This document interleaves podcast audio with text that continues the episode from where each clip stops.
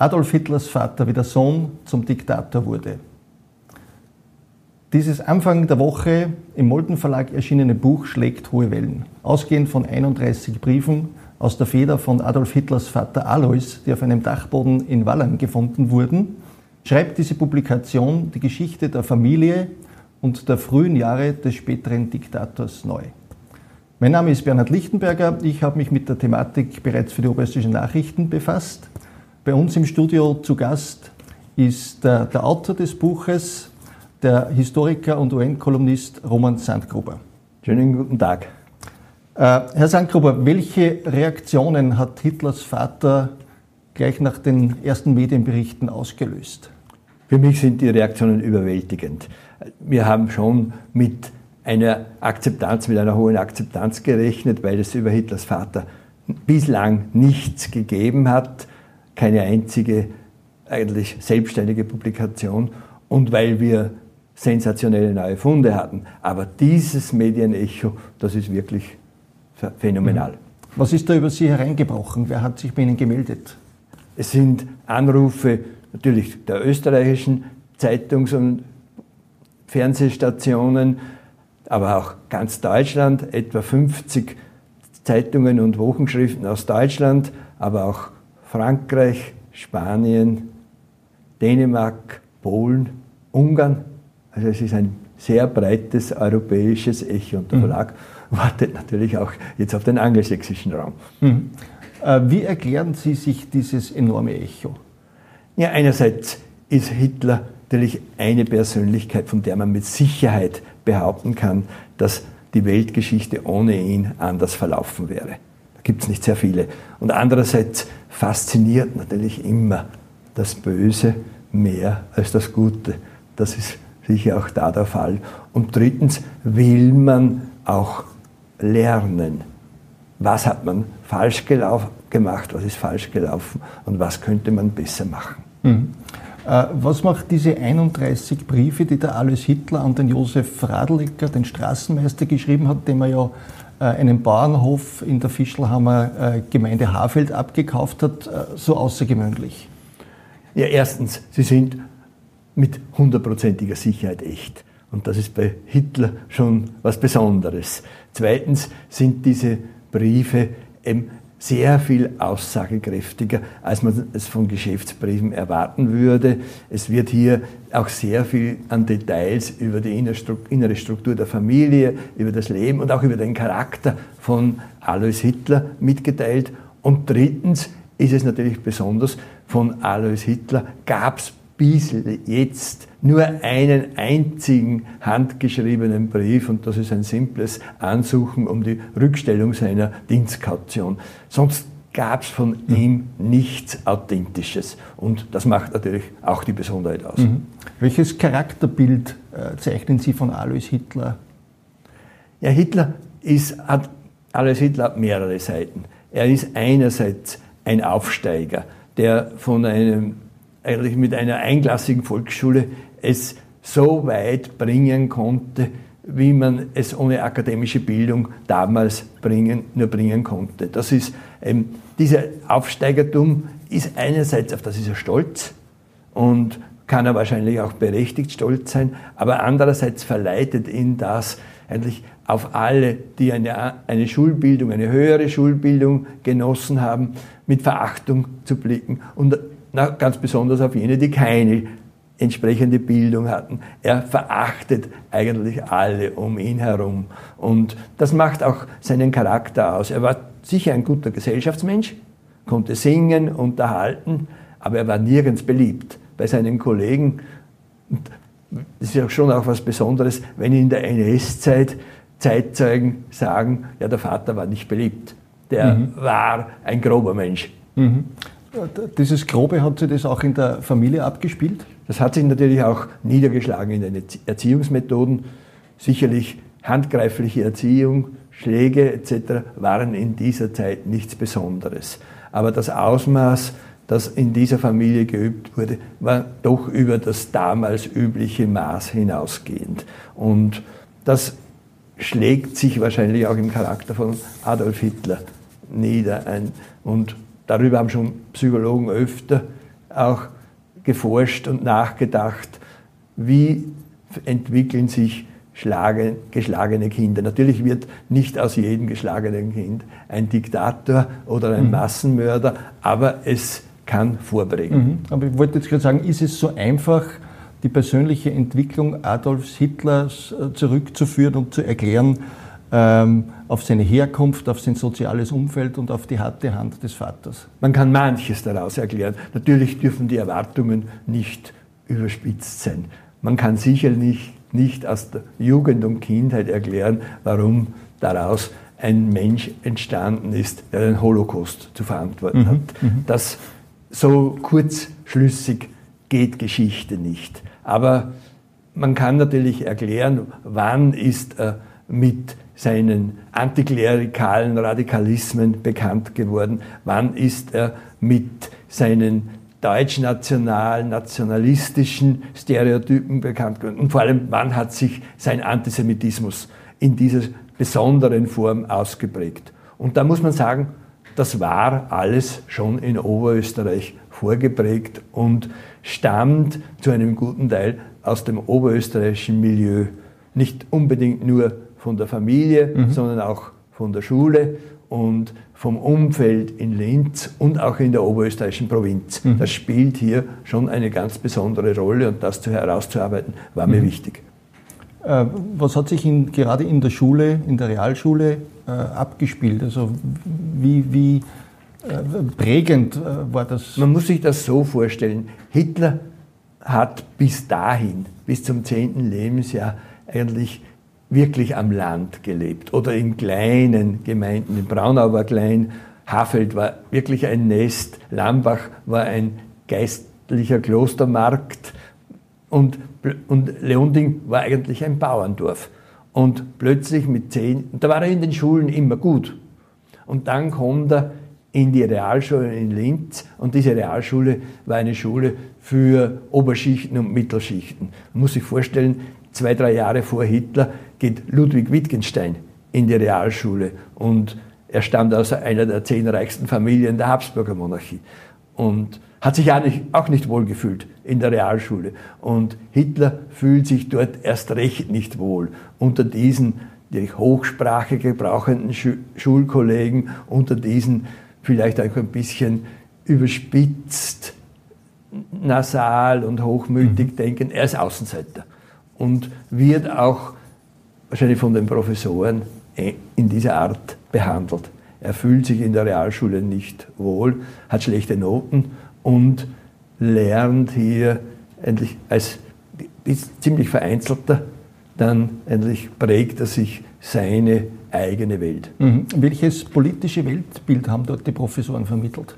Die Professoren waren zum größeren Teil deutschnational. Es gab auch, auch monarchistische Professoren an der Schule. Also das war, die Professorenschaft war gemischt, aber es waren sicher ein paar stark antiklerikale Professoren. Es war aber auch ein sehr ausgeprägt klerikaler Religionslehrer, der viel falsch gemacht hat, glaube ich, in der religiösen Ausbildung der Schüler.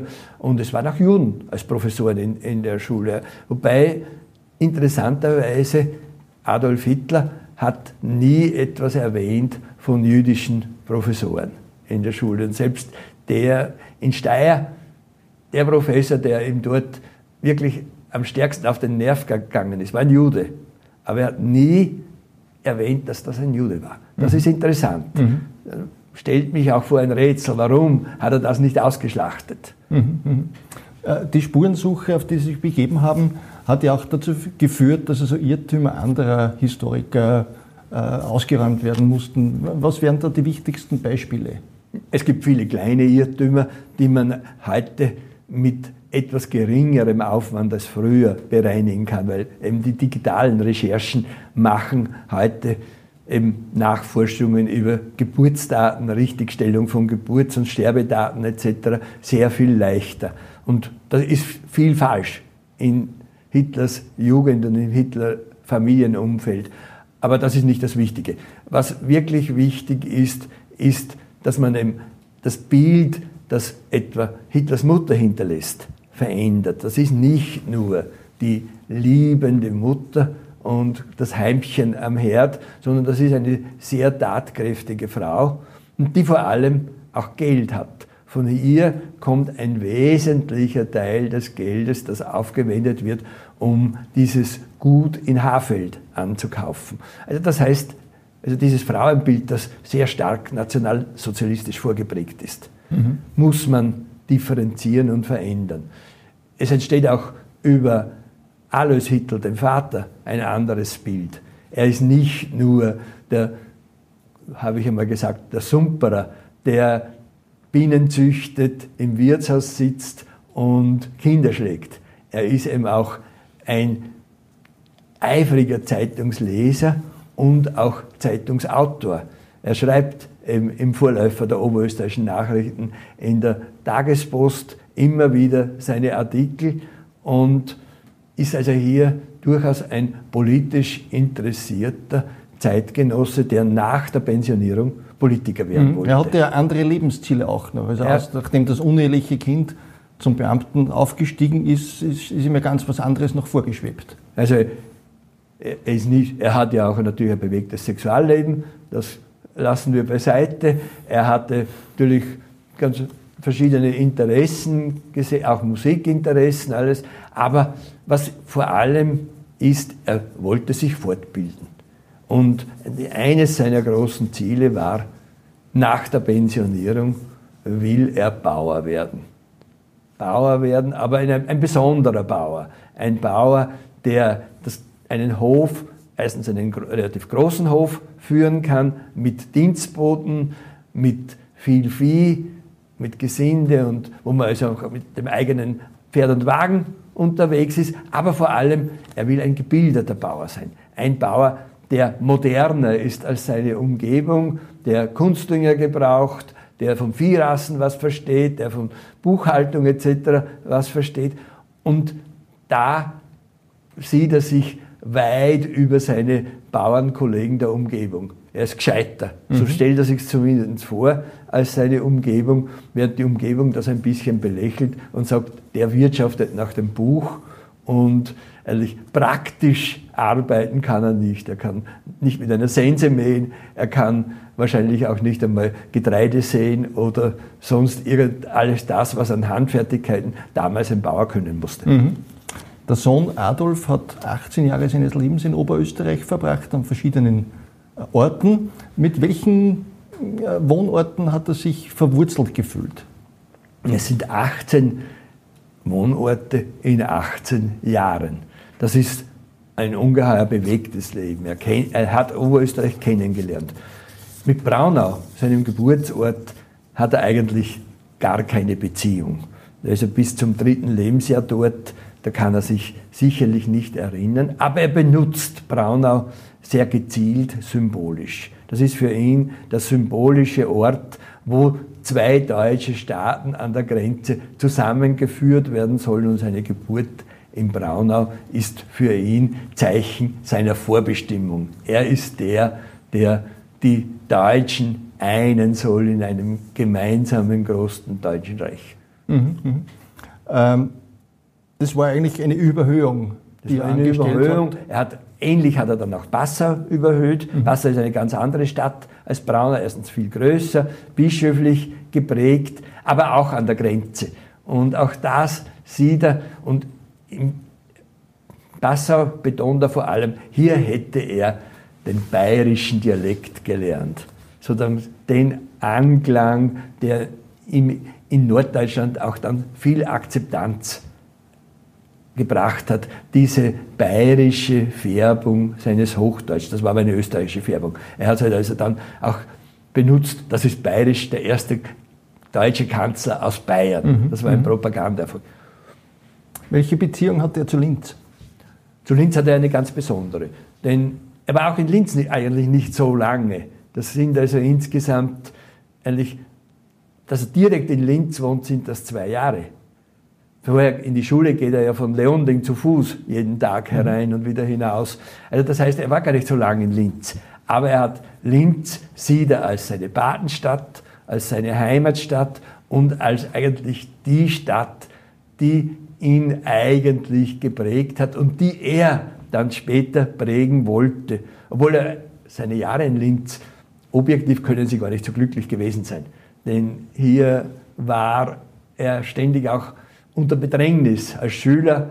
Und, aber vielleicht hat er dann, wie der Vater tot war und wie er aus der Schule ausgestiegen war, hat er eineinhalb Jahre als Bohemier gelebt. Vielleicht hat ihn das sehr geprägt, in Linz nur ins Theater gehen und hier Geld vertun. Das war sozusagen eben dieses, mhm. diese eineinhalb Jahre. Das, vielleicht hat er das geschätzt mhm. im Nachhinein. Wenn wir noch einmal zu Braunau kommen, ähm, wieso gefällt Ihnen der Architektenentwurf zum Rückbau des Hitlergeburtshauses nicht sonderlich? Er würde mir gefallen, wenn es nicht das Hitlergeburtshaus wäre. Dann ist es etwas, was sich gut in ein Ensemble einfügt.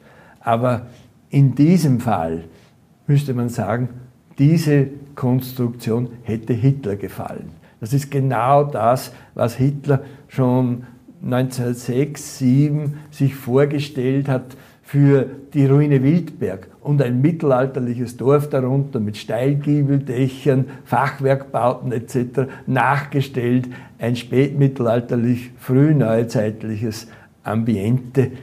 Und das genau macht das Hitlerhaus, diese Behübschung des Hitlerhauses. Und insofern halte ich es nicht für geeignet. Mhm. Diese Briefe, die wir da vor uns liegen haben, waren der Auslöser des Ganzen, dieser Spurensuche, Ihrer Recherchen. Äh, wem gehören Sie jetzt? Was passiert mit Ihnen? Ja, die